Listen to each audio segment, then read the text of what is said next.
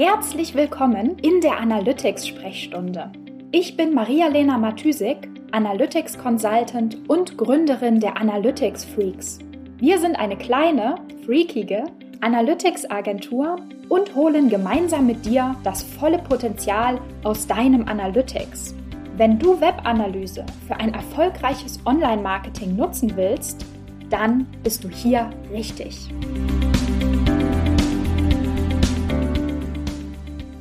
Hallo und herzlich willkommen zu einer neuen Episode in der Analytics Sprechstunde.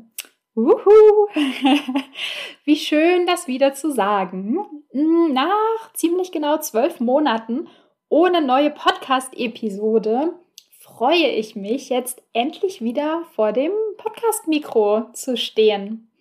Äh, vielleicht hast du es schon mitbekommen, warum ich eine so lange Podcast-Pause einlegen musste, äh, musste in Anführungszeichen oder eher wollte, äh, weil ich mich nämlich auf andere, ähm, andere Themen konzentriert habe. Und wie das immer so ist, auch wenn wir es vielleicht nicht wahrhaben wollen, der Tag hat nur 24 Stunden. Und ähm, diesen 24-Stunden-Limit, würde ich sagen, ist äh, der Podcast im letzten Jahr ein bisschen zum Opfer gefallen. Denn ich habe meine 24 Stunden in den letzten Monaten ähm, dafür genutzt, mein Solo-Freelancertum aufzugeben, die Analytics Freaks GmbH zu gründen und mein wunderbares Team an Bord zu holen. Und den Prozess haben wir dann abgeschlossen, indem wir letzte Woche, denk, denk, denk, ich glaube, es war schon vor zehn Tagen, ähm, unsere neue Webseite gelauncht haben. Und zwar wurde aus analyticsfreak.com die analyticsfreaks.com.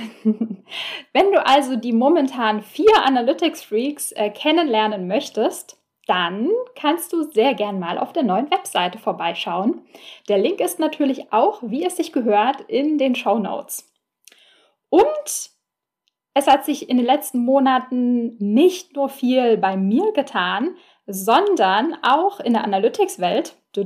Und zwar äh, gar nicht überraschend, äh, die neue Google Analytics-Version, Google Analytics 4, ist mittlerweile, ja, man kann schon sagen, zum etablierten Standard quasi geworden. Und ähm, als ich, ja, als ich im letzten Frühjahr, Sommer, schlechtes Gewissen, die letzte Episode aufgenommen hatte, ähm, da gab es natürlich Google Analytics 4 auch schon und ähm, ich glaube, ich hatte auch zwei oder drei Episoden letztes Jahr schon zu GA4 aufgenommen. Aber irgendwie gab es da noch gar nicht so viel aus dem Nähkästchen zu plaudern. Und das ist jetzt, zwölf Monate später, natürlich anders.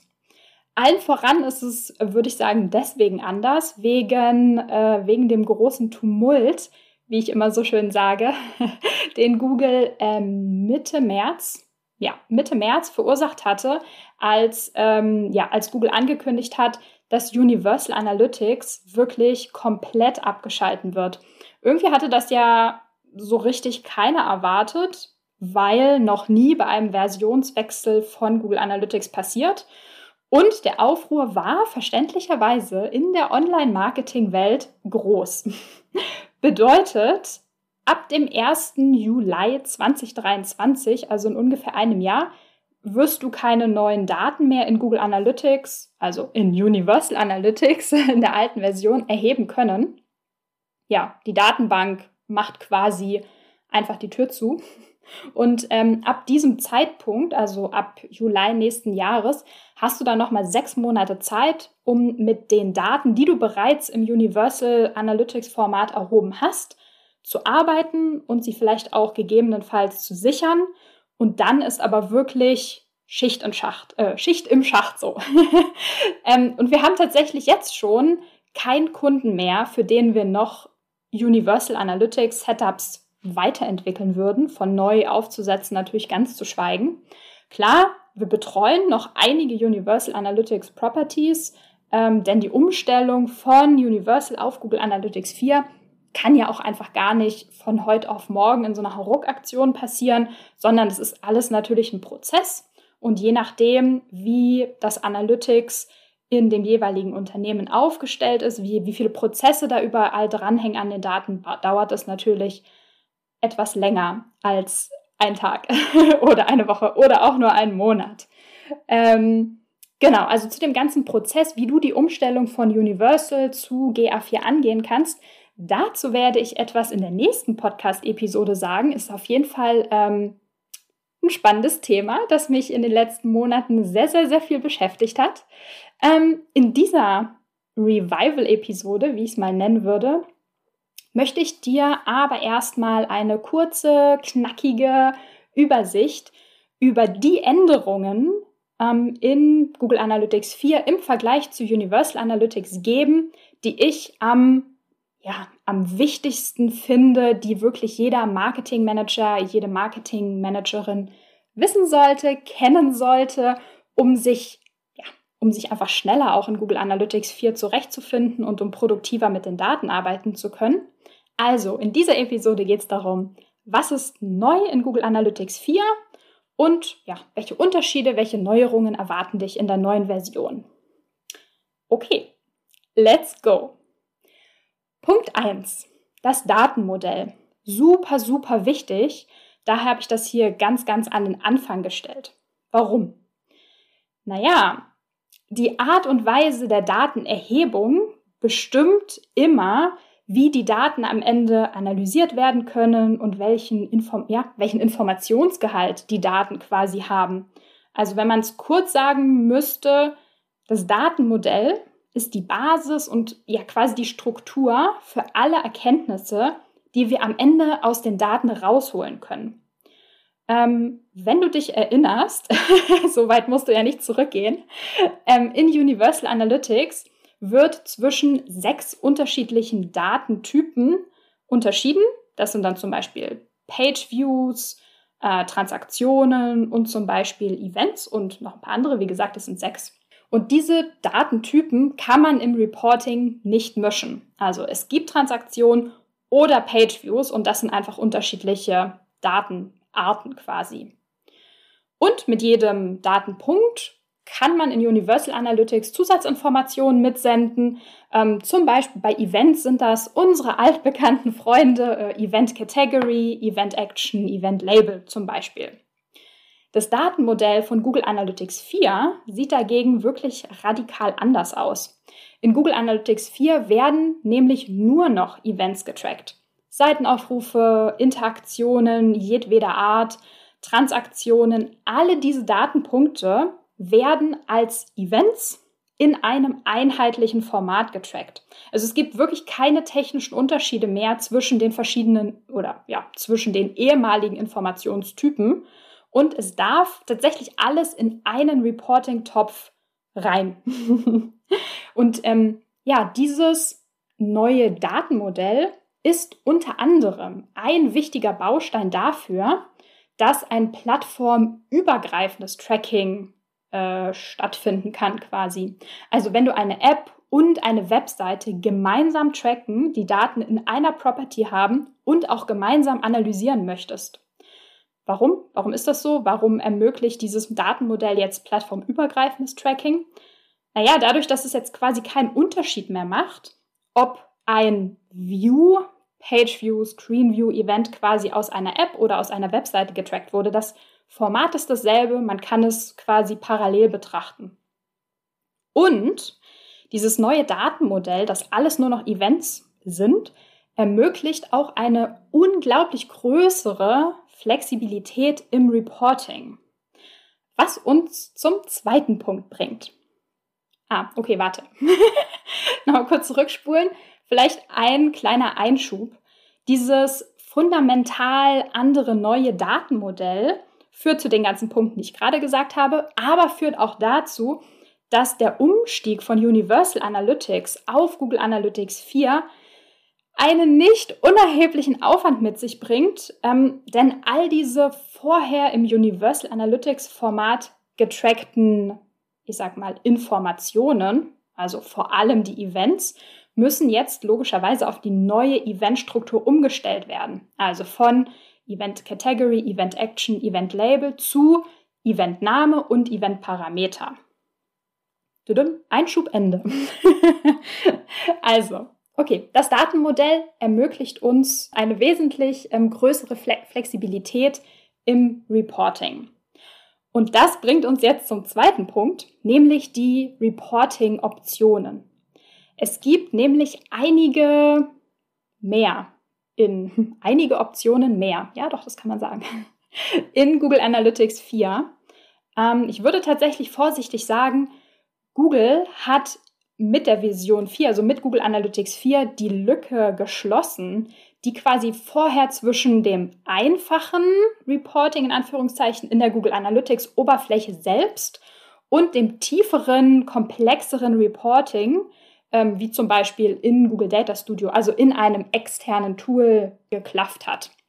Aber vielleicht der Reihe nach. Und zwar gibt es in Google Analytics 4 folgende Reports oder Reporting-Möglichkeiten. Einmal gibt es natürlich weiterhin die Standard-Reports. Die funktionieren ungefähr genauso wie vorher in Universal Analytics. Also es sind vorkonfigurierte Reports und man kann sich aber auch Custom Reports, also benutzerdefinierte Reports erstellen auf Basis von Standard Reports. Also es gibt quasi so eine Grundlage, mit, denen, mit der kann man arbeiten, ohne groß erstmal äh, Analysen fahren zu müssen oder so. Also es gibt eine Grundlage.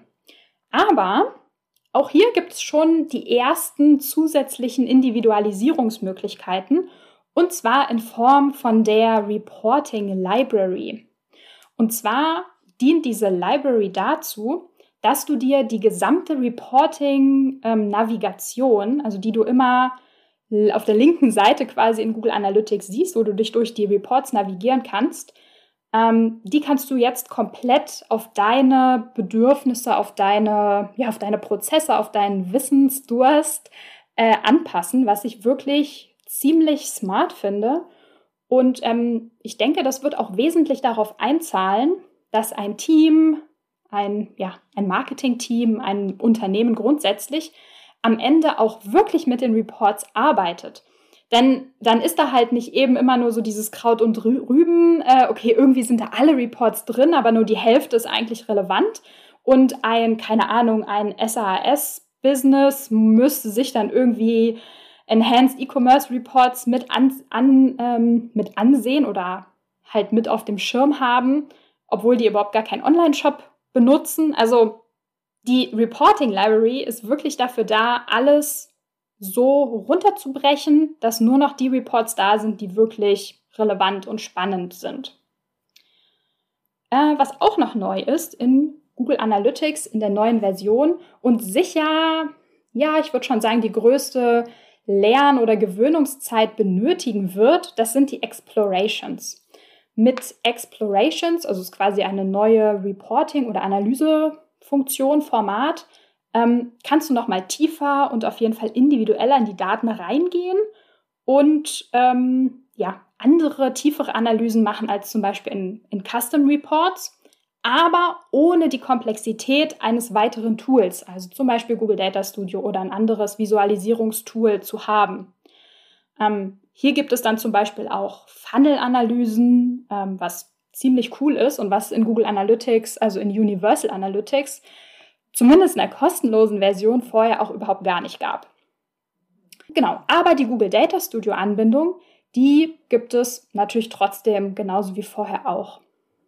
Was es aber wirklich gar nicht mehr gibt, das sind die Dashboards, ähm, die wir aus Universal Analytics noch kannten. Alles in allem würde ich schon sagen, dass die Google Analytics 4 Oberfläche sich jetzt viel, viel stärker an fortgeschrittene Nutzer und Nutzerinnen von Google Analytics richtet als die Universal Analytics Oberfläche, was definitiv den Umgewöhnungs- oder Einlernaufwand erhöhen wird, aber natürlich auch den Mehrwert, den wir am Ende aus den Daten ziehen können.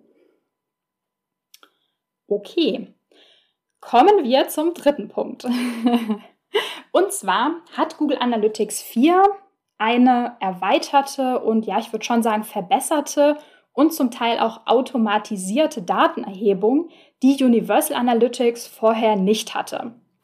Was wirklich ziemlich cool ist und ich, äh, ja, ich bin ein großer Fan. Aber was bedeutet das? Zum Beispiel erhebt Google Analytics jetzt automatisch, und mit automatisch meine ich ohne Anpassungen an der Tracking-Implementierung, am Tracking-Code, die sogenannten Enhanced Measurement Events. Das sind zum Beispiel Events für das Tracking von Scroll Interaction, also wenn ein Nutzer, eine Nutzerin bis ganz nach unten gescrollt hat auf einer Seite, ähm, das Tracking von, von Video-Interaktion, also Video abspielen, pausieren, Video zu Ende angeschaut quasi. Interaktion von der Site Search und noch einige mehr. Verbesserte Datenerhebung in dem Fall, ähm, also in dem Fall Google Analytics 4, bedeutet auch, dass wir in Google Analytics jetzt selbst Events erstellen können und wieder ohne quasi an den Tracking Code ran zu müssen. Diese selbst erstellten oder modifizierten Events, also es gibt zwei Versionen, man kann sie neu erstellen oder man kann sie modifizieren, können wir einfach auf Basis der Events definieren, die wir bereits getrackt haben. Das kann zum Beispiel sein, ähm, klassisches Beispiel, wir haben den Page View einer Dankeschön-Seite nach einer Conversion, also nach einem Formular gesendet zum Beispiel, als, genau, als Page View, wie gesagt, er, erhoben und können das über diese selbst erstellten und modifizierten Events ganz einfach von einem Page View in ein zum Beispiel Conversion Event umwandeln und dann mit diesem Event quasi separat arbeiten, zum Beispiel in Form von einem Conversion Reporting. Durch dieses neue Event-Modell, was ich äh, am Anfang erklärt hatte, und auch teilweise durch die automatische, ähm, ja, durch die automatische Datenerhebung hat sich auch die Berechnung einiger Metriken äh, in Google Analytics wesentlich verbessert, könnte man sagen, oder auf jeden Fall zumindest verändert. Zum Beispiel war es ja immer ein, ich sag mal, ein Problem, eine Ungenauigkeit, die, auf die Metrik Time on Page in Universal Analytics zu schauen, ohne eigene Anpassungen äh, am Tracking-Setup vorgenommen zu haben, weil diese Metrik immer ziemlich ungenau war. Ähm, was jetzt in Google Analytics nicht mehr der Fall ist. Also es gab so ein paar Sachen, die besser, genauer geworden sind, zum Beispiel oder unter anderem durch dieses automatisierte automatische, automatisierte Event Tracking. Anyway, äh, durch die Enhanced Measurement Events. Außerdem hat äh, Google zum Beispiel die Bounce Rate abgeschafft und stattdessen die Metrik ähm, Engaged Sessions eingeführt, was im Grunde allerdings nichts anderes ist als eine umgedrehte Bounce Rate. Jetzt kann man so ein bisschen diskutieren, ob das jetzt besser oder schlechter ist oder sinnvoller oder weniger sinnvoller. Denn die Absprungrate, also die Bounce Rate, hat uns ja gesagt, wie viele NutzerInnen nicht mit unserer Seite interagiert haben. Und die Engagement Rate ist jetzt quasi positiv formuliert und sagt uns, wie viele NutzerInnen mit der Seite interagiert haben. Okay, fein. Macht irgendwie Sinn, das positiv auszudrücken, aber der Informationsgehalt ist jetzt nicht höher geworden, würde ich sagen. Genau, das einfach mal, um so zwei Beispiele dafür zu nennen, dass durch das neue Eventmodell und zum Beispiel die automatisierte äh, Datenerhebung sich Metriken oder Dimensionen erneuert, verändert, verbessert haben. Okay, ich würde sagen, soweit der Kurzüberblick über die Änderungen in Google Analytics 4 im Vergleich zu Universal Analytics. Alles in allem ist mir immer mega wichtig zu sagen, ja, Google Analytics 4 ist neu, Google Analytics 4 ist anders, äh, irgendwie komplexer und wahrscheinlich auch eher für fortgeschrittene NutzerInnen gebaut. Aber keine Sorge, Webanalyse bleibt Webanalyse. Wenn du es geschafft hast, dich vorher in Google Analytics Universal einzuarbeiten, dann schaffst du es auf jeden Fall auch jetzt. Denn also du musst dir quasi oder du darfst dir immer vor Auge halten, die Logik von Webanalyse, User, Sessions, Event und natürlich auch die Fragen, die wir mit den Daten beantworten wollen und wofür natürlich auch Tools wie Google Analytics designt wurden, die bleiben einfach gleich. Nur der Weg und die Werkzeuge, die ändern sich ein Stück weit, aber neue Werkzeuge kann man auch lernen, ist kein Problem. Aber natürlich ähm, sollte vor allem, gerade für mich, wo ich viel an Setups arbeite, sollte vor allem die technische Umstellung von Universal auf GA4 gut geplant sein und wie gesagt nicht so eine Hauruck-Aktion werden. Aber Spoiler, dazu werde ich in der nächsten Episode noch ein bisschen mehr sagen. Und wie immer gilt, wenn du Fragen zu Google Analytics 4 hast oder wir dir bei der Umstellung helfen können, dann melde dich super, super gern über unsere Webseite analyticsfreaks.com. Link in den Show Notes. Und natürlich auch, wenn du Feedback zum Podcast hast oder sagst, hey, dieses eine Thema wäre super spannend, ähm, wenn ich das mal mit in den Podcast nehmen würde und dazu mal was sagen würde, auch super gerne. Schreib mir eine E-Mail über die Webseite oder gerne auch über LinkedIn, wie es für dich am besten passt. Okay, dann würde ich sagen, hören wir uns in der nächsten Episode wieder. Bis dahin, ciao, ciao.